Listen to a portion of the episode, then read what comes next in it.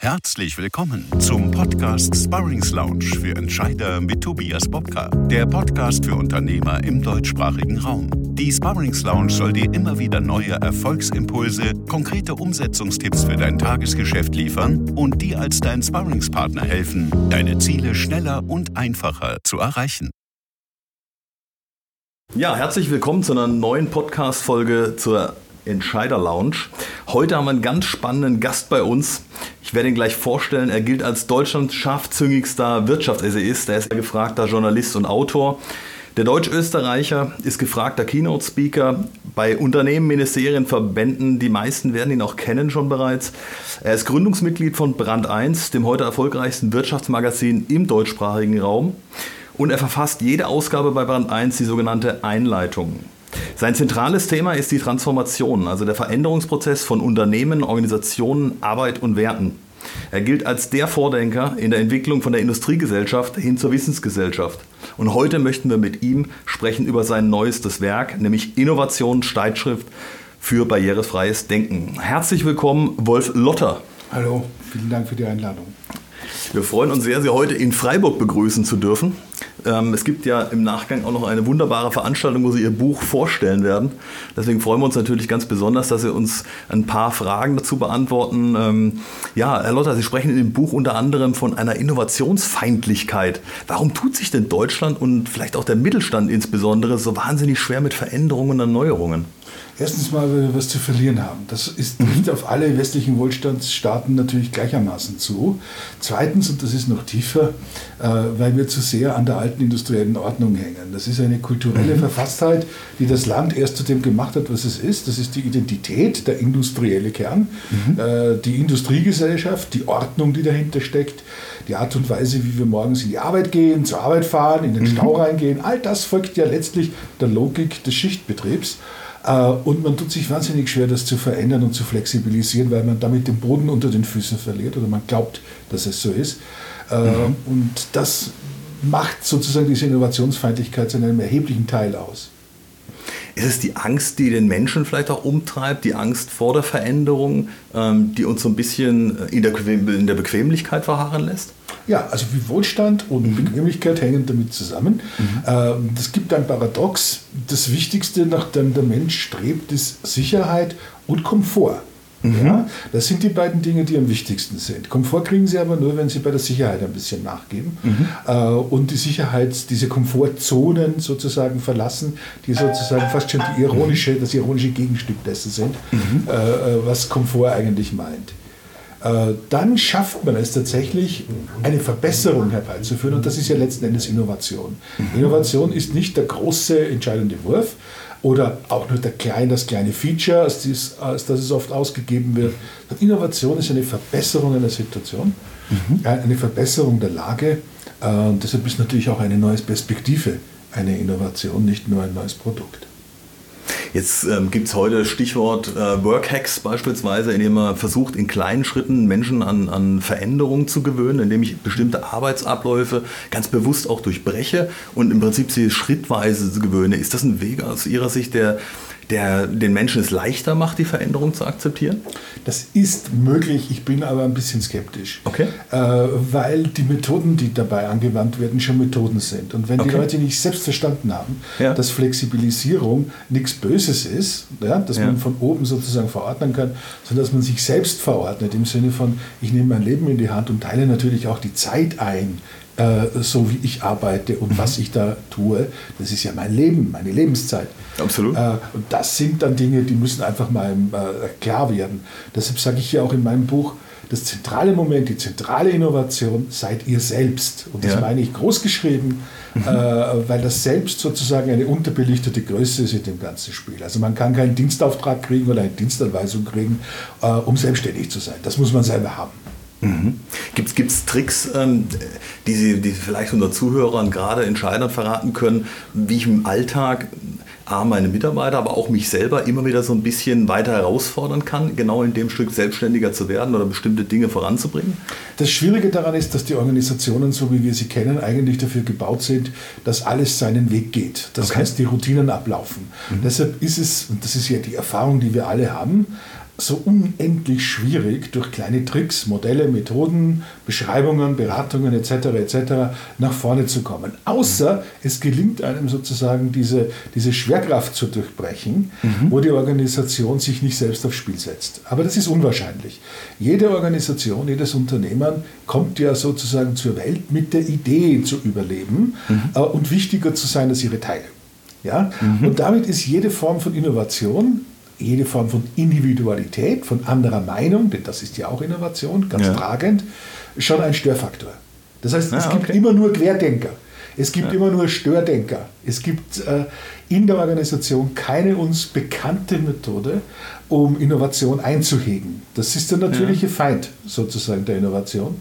Äh, das muss jetzt nicht tragisch sein, mhm. weil schlicht und ergreifend äh, wir ja offensichtlich die ganze Zeit herumexperimentieren, genau dieses Problem zu lösen. Also ich sage dann immer, wir beschäftigen uns mittlerweile zu mehr als der Hälfte unserer Zeit, nicht nur in der Beratung und in, in der Literatur, mhm. sondern im faktischen Betriebsalltag damit, wie können wir Selbstständigkeit, wie können wir Unterschiedlichkeit im Grunde genommen, die wir so dringend brauchen und die wir mhm. wollen, tatsächlich auch außerhalb der Organisation neu aufsetzen und dieses Nebeneinander klassischer, klassischer Routinebetrieb mhm. und Individualität der Innovation, das ist eigentlich das, was zählt. Das ist das Kunststück. Das Kunststück. Sie nennen in dem Buch unter anderem ähm, Unternehmer den Ermöglicher. Ja. Ähm, warum ausgerechnet den Begriff Ermöglicher? Naja, Ermöglicher sind sozusagen die Leute, die in der Lage sind, andere sein zu lassen und sich entwickeln zu lassen. Sogar selbst verwirklichen im Sinne von ja, okay. äh, Maslow. Äh.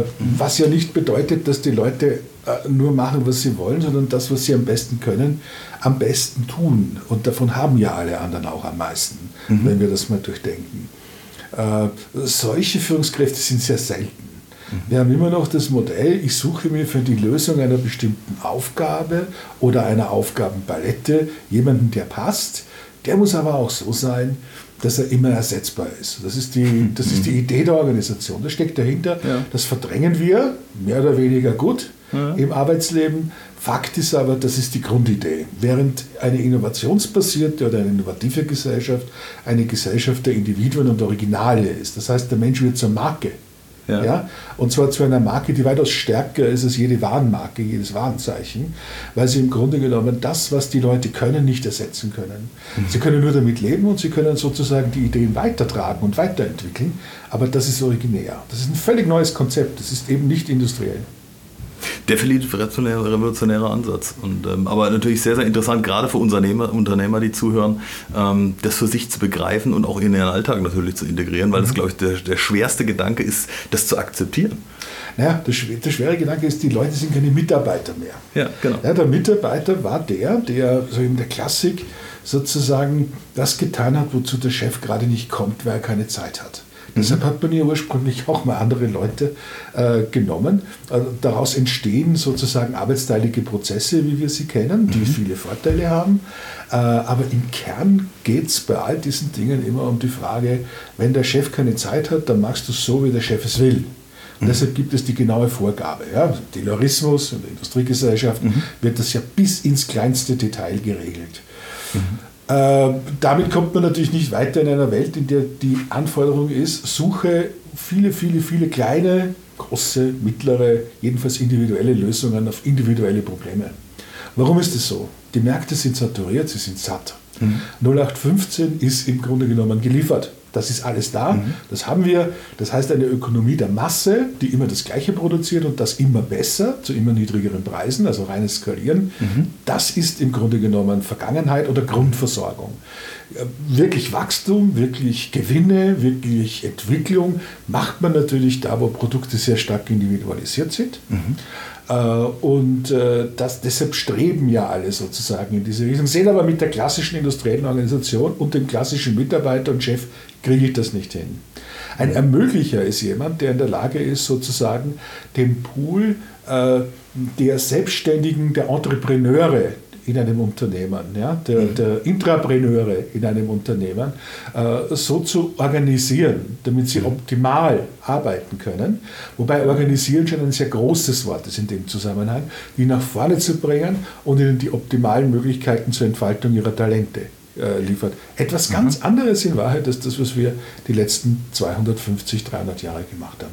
Ich finde es immer faszinierend, wenn ähm, gerade Unternehmer davon sprechen, sie suchen Mitarbeiter mit unternehmerisch denkendem Hintergrund, mhm. ähm, wo man sich dann zu Recht erstmal fragt, woher soll denn das unternehmerische Denken kommen, ähm, wenn der Mitarbeiter nie selbstständig war, beziehungsweise nie Unternehmer war. Ja. Ähm, aber genau ist es ja tatsächlich ein Paradigmenwechsel. Dann. Ne? Das ist ein Paradigmenwechsel. Ähm, ich glaube, dass man auch Selbstständigkeit, das ist ein großes Ding, nicht lernen kann. Ja. Im klassischen Sinne, wie wir das als Bildungsgut ja immer sehr gerne äh, vermitteln. Und man sagt, es gibt eine Ausbildung zum Selbstständigen, das ist natürlich Quatsch. Mhm. Aber es ist ein Grundprinzip.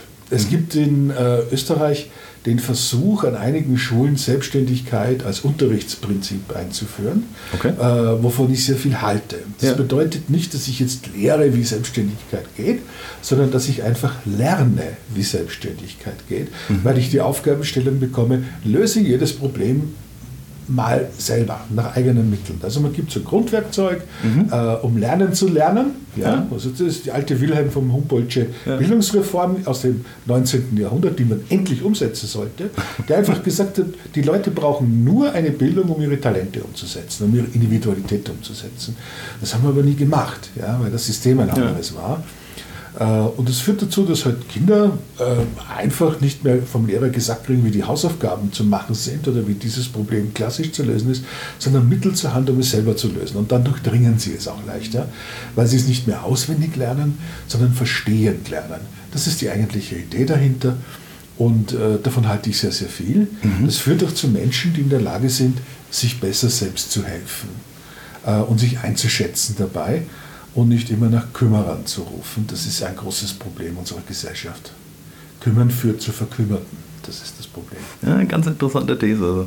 Ähm, sehr, sehr spannend auf jeden Fall, weil es wirklich in der, in der, in der Unternehmenskultur, gerade im Mittelstand natürlich wirklich ein, ein fast schon im Tabubruch gleichkommt, ähm, weil man viele Dinge einfach ganz aus einem ganz anderen Blickwinkel nochmal bewegen muss. Sie haben mhm. ähm, auch ein interessantes Statement gebracht. Sie haben die Bürokratie als den Atommüll der modernen Gesellschaft angeprangert, den man nur sehr schwer los wird und der selbst dann noch gefährlich ist. Mhm. Ähm, hier sprechen Sie natürlich dem, dem Zuhörerkreis der Unternehmer und Entscheider absolut aus der Seele.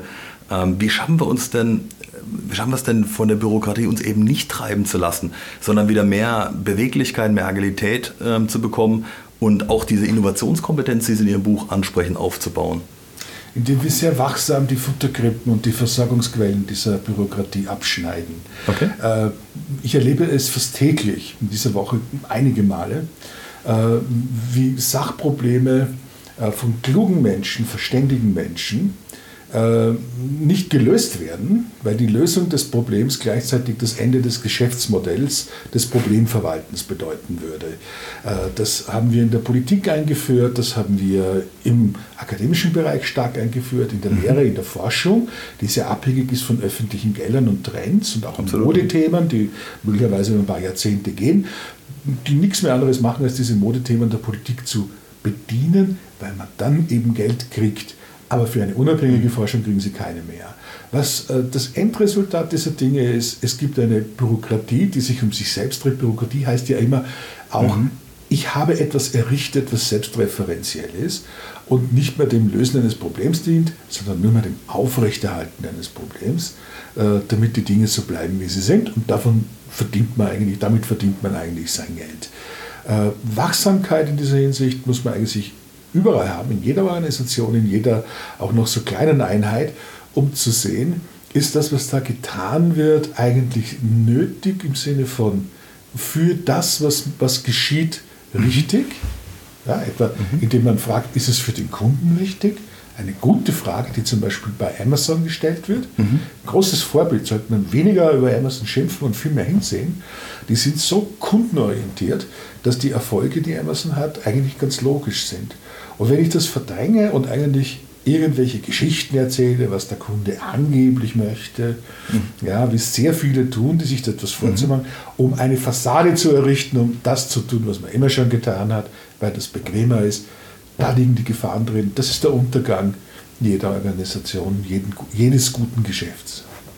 Ja, sicherlich, ähm, also gerade im Vertrieb machen wir das ja immer wieder, ähm, dass es natürlich ganz, ganz schwer fällt, auch in Vertriebsorganisationen, die mancher politischen Organisationen sicherlich sehr ähnlich sind. Ja. Es viel schwieriger ist zu sagen, eigentlich müssen wir das Produkt einstampfen, weil wir können für den Kunden mit dem Produkt überhaupt keinen Nutzen mehr stiften. Genau. Aber wir versuchen es neu zu, äh, neu zu verpacken, in Anführungszeichen, genau. und wieder neu genau. auf den Markt zu werfen. Genau. Und der Kunde wird schon nicht merken, so ungefähr. Klassisches, klassisches großes Thema heute Digitalisierung. Ja. Alle sagen, digitalisiert euch. Äh, ja. Man macht Geschäfte mit der Angst. Also die Bürokratie braucht immer die Angst davor, dass man mhm. etwas nicht machen kann, nicht erledigen, etwas falsch macht. Mhm. Äh, das ist in der Politik, in der Verwaltung ganz typisch, das ist aber auch im Unternehmen ganz typisch. Warum ich das mit Digitalisierung in Zusammenhang? Digitalisierung heißt heute ja oft gar nichts, sondern einfach macht das, was wir euch sagen. Wir, wir Anbieter von Produkten, von IT-Produkten, wir Kolumnisten von IT-Essays, mhm. wir Vordenker der sogenannten künstlichen Intelligenz. Mhm. Äh, es gibt uns einfach carte blanche und äh, einen Auftrag und dann dürft ihr mitmachen. Industrie 4.0. Warum ist der schlaue deutsche Mittelständler da nicht bereit, sozusagen voll reinzugehen? Weil er zu schlau ist, weil er weiß, das, weil er nachfragt, wozu brauche ich das? Mhm. Ja, das, ist, das regt die Verbände fürchterlich auf, das regt auch die, die Politik auf. Alle beschweren sich darüber, dass der Mittelstand der ist, der bremst bei Industrie 4.0. Nein, er bremst nicht, er denkt. Das ist ein Unterschied. Mhm. Ja, und äh, ich glaube, das versucht sozusagen diesen Widerstand immer wieder zu brechen. Aber tatsächlich möchte man neue Geräte verkaufen, neue Software verkaufen, eine neue Sau durchs Dorf treiben mit dem Begriff, ja. weil man natürlich da rundherum beraten kann, dass es gerade neue Systeme verkaufen kann, etc. etc. Aber es ist eine bürokratische Maßnahme, es ist eine Routinemaßnahme, es ist keine Innovation. Ja. Und damit müssen wir uns, glaube ich, sehr energisch und auch vorwärtsgehend auseinandersetzen. Glaubwürdigkeit ist ganz wesentlich bei der Bewältigung der Zukunft und bei der Gestaltung. Mhm. Und Glaubwürdigkeit heißt immer, schau mal, wo der Nutzen ist. Was bedeutet es wirklich und für wen? Absolut spannend. Ne? Also ich glaube, dass äh, die Zuhörer auch da eine ganze Menge Input äh, jetzt schon zu verarbeiten haben, ähm, weil, weil viele in dem Moment, glaube ich, sich bestätigt fühlen. So wie Sie vorhin gesagt haben, ist es ja ganz oft so, dass man sagt, der Mittelstand bremst, er ist noch nicht weit genug, er muss mehr Gelder bereitstellen und und und. Es liegt aber vielleicht auch daran, und das merken wir auch so in den täglichen Gesprächen mit den Unternehmern, ähm, dass viele einfach sagen, wir können es uns schlichtweg nicht erlauben, aus irgendwelchen politischen äh, Gründen zu sagen, ja, wir nehmen das Thema Digitalisierung einfach mit auf die Agenda und geben das Geld frei, weil wir müssen mit unseren Ressourcen ganz anders umgehen. Wir haben gar nicht die Ressourcen wie große Unternehmen, die sagen, gut, wenn da halt mal äh, ein paar Prozent Rendite weggehen, dann ist es halt so. Ja. Ähm, der Mittelständler sagt, das überlebe ich im Zweifelsfall gar nicht. So ist es. So ist es. Und das ist, glaube ich, ein ganz wichtiger Prozess, dass es natürlich Ungleichzeitigkeiten, Unge Ungleichgewichtigkeiten in der Ökonomie gibt, unterschiedliche Größen, unterschiedlichen Druck, mhm. unterschiedliche Möglichkeiten. Und Wirtschaft wird einfach als Wirtschaftspolitik immer für die Großen gemacht, ja, für die großen Absolut. Ja. Es ist eine ja. Angestelltengesellschaft, die für Angestellte denkt, wenn sie von Arbeit redet, nicht von Selbstständigen und von Unternehmern. Und es ist im Bereich der Ökonomie ganz eindeutig ein, äh, eine Mischung aus Politik und großen Konzernen, mhm. die das Denken bestimmt. Und ich sehe mit großer Sorge, dass viele kleine äh, die kulturellen Eigenheiten der Großen kopieren. Ich weiß nicht, warum das so ist. Das fängt bei Kleinigkeiten an. Man glaubt, die Werbung vom Konzern ist besser als die, die man selbst unter den eigenen Leuten machen kann. Mhm. Also sozusagen die vertrauensbildende Maßnahme, die regional in der Branche eigentlich das Vernünftigste ist, was man tun kann. Mhm. Und Propaganda, beste Werbung weiß jeder, nee, plötzlich fangen alle an, sozusagen Dinge zu machen, die sie in Hollywood-Filmen gesehen haben. Ja, das ist Unfug. So, der nächste Schritt ist, man glaubt, man muss Prozesse einführen, weil sie cool klingen, äh, die in Konzernen schon nicht funktionieren. Na, bei uns werden sie dann garantiert funktionieren. Äh, Stichwort Agilität. Ja, zum Beispiel. Zum Beispiel Agilität. Also ich kenne, ich kenne aus dem Stand 50 unterschiedliche voneinander nicht mehr äh, äh, äh, nicht mehr gemeinsam unter einen Hut zu bringende Definitionen von Agilität. Ja? Hat alles irgendwie mit Beweglichkeit zu tun, das ist aber totaler Blödsinn. Also das Agilkonzept hat etwas ganz anderes im Sinn als das, aber man kann es verkaufen und man kann sozusagen Ängste, die in einer Transformationszeit normal sind, damit bedienen. Das große Geschäft unserer Zeit ist, Pferdetinktur zu verkaufen gegen die äh, Ängste, die man haben muss, wenn sich die Zeiten ändern oder die viele haben, statt sie zu gestalten. Das ist die einzige Möglichkeit, um dem zu entgehen. Ähm, wenn's, Sie haben unter anderem im Buch auch gesagt, es braucht so eine Art Schutzraum für Innovation. Also gerade mhm. äh, der Mittelstand stellt sich ja ganz oft die Frage, sagt, wenn wir aus dem normalen Tagesgeschäft heraus innovative neue Geschäftsmodelle entwickeln wollen, dann müssen wir meistens auch den Weg gehen und sagen, wir, wir koppeln es wirklich von der Organisation ab ähm, und lassen in, in ganz eigenen Raum, also man kennt das aus Berlin beispielsweise, ähm, gibt es diverse ähm, ja, Start-up-Szenen, ähm, die sich bewusst abkoppeln von den traditionellen Unternehmen, die auch keinerlei Hierarchien, in Anführungszeichen zumindest mal folgen. Ähm, halten Sie das für zwingend notwendig und ähm, was, was steckt da dahinter? Warum muss ich das auf jeden Fall trennen? Der Todfeind der Innovatoren ist der fleißige Angestellte und der fleißige mhm. Mitarbeiter. Der hat am meisten zu verlieren durch die Veränderung. Wenn Sie in einer Organisation als, sprechen wir es ruhig aus, mittelmäßiger Mensch Karriere gemacht haben. Mhm. Das klassische mittlere Management hat man früher Lehmschicht mit Ä genannt. Mhm. Äh, nicht ganz, nicht ganz äh, falsch. Äh, dann ist Innovation ebenfalls ihr Todfeind von der anderen Seite. Das ist bedrohlich. Deshalb sind die Leute, die das suchen und finden, ihre Todfeinde. Ja, also das mhm. sind Leute, die äh, muss man klein halten. Das passiert in jeder Organisation. Die größte ist es, ich behaupte jetzt mal fünf Menschen ja, okay. passiert das. Das ist, äh, ist so. Ja, also Menschen sind so, Menschen wollen ihren Status quo erhalten, das ist auch ganz normal. Deshalb habe ich eigentlich keine, anderen Wahl, keine andere Wahl, außer für den Bürgerkrieg im Permanenten, den man sowieso schon in vielen Bereichen hat, mhm. äh, als zu sagen, ich schütze meine Innovatoren oder die, die ich als Führungskraft als innovativ erkannt habe, ähm, ganz dezidiert vor diesen Leuten. Mhm. Ja, gebe sozusagen beiden auch eine Möglichkeit. Ich gebe ja die Möglichkeit, das ist das, was Ermöglicher können sollten, ja. die Innovation ermöglichen. Den einen die Routinearbeit machen, die Möglichkeit geben, dies, das zu tun, angstfrei zu tun. Das ja. heißt, das sein zu dürfen, was sie sind. Ja, was ich überhaupt nicht abfällig meine, im Gegenteil. Ja. es gibt Leute, die machen fleißig, routiniert ihre Arbeit werden aber ständig aufgefordert, innovativ und kreativ zu sein und werden das auch dann nicht, wenn sie es zehnmal am Tag zu ihnen sagen mhm. und Weihwasser versprechen. Das funktioniert nicht. Ja, die mhm. gibt's und die stehen unter enormem Druck. Ich kenne das in meiner Branche auch. Es gibt sehr brave Versorgungsjournalisten und Versorgungsredakteure, die leiden wie die Hunde darunter, dass sie auch kreativ sein sollen. Ja? Mhm. Äh, völliger Quatsch. Man soll die, die das eine können, äh, das machen lassen, was sie können, und die anderen das andere ja, mhm. äh, das muss in einem Wertesystem jetzt gar nicht besonders hervorgehoben werden. Was man aber besonders hervorheben muss, ist, Innovatoren dürfen nicht in derselben Organisationseinheit tätig sein okay. diesen Leuten, weil sie sonst automatisch untergehen. Zum Menschen gehören Eifersucht, Neid, Liebesbedürftigkeit auch nicht, dass wir vom Chef geliebt und anerkannt werden und von den anderen auch. Und damit zerstören sie sozusagen jede Form von Sonderleistung, von kreativer Sonderfähigkeit. Mhm. Ja, die ist sofort erledigt, wenn sie sozusagen besonders begabte, besonders talentierte Menschen unter die Normalos lassen, weil die werden sofort aufgefressen.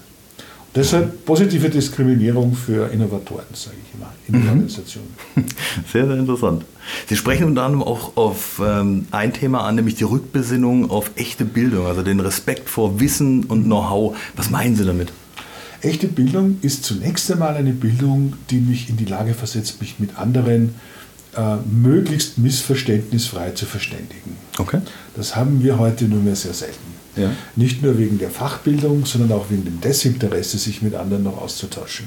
Mhm. Auch das ist ein, äh, ein Teilergebnis der, der, hohen Arbeitsteiligkeit und Spezialisierung unserer Welt, äh, aber auch der Unfähigkeit, eine vermittelnde Sprache und eine vermittelnde Kultur einzuführen. Ähm, es gibt den Begriff der Lingua Franca bei den ja. Sprachen. Ja? Äh, also eine Weltsprache, die man spricht, sozusagen, um sich zu verständigen. Die Lingua Franca für die Welt, in, die wir, und in der wir uns schon befinden, ist eigentlich die humanistische Bildung. Das muss man nicht neu erfinden, die Allgemeinbildung. Das Schätzen davon, dass man zwar nicht alles wahnsinnig gut können muss, weil man kann, hat immer besondere Talente, die hat man mhm. ohnehin, aber dass man auch noch in der Lage ist, sich für etwas anderes zu interessieren und anschlussfähig bleibt im Gespräch und anschlussfähig bleibt auch im Interessiert und im Neugierig sein, was andere tun.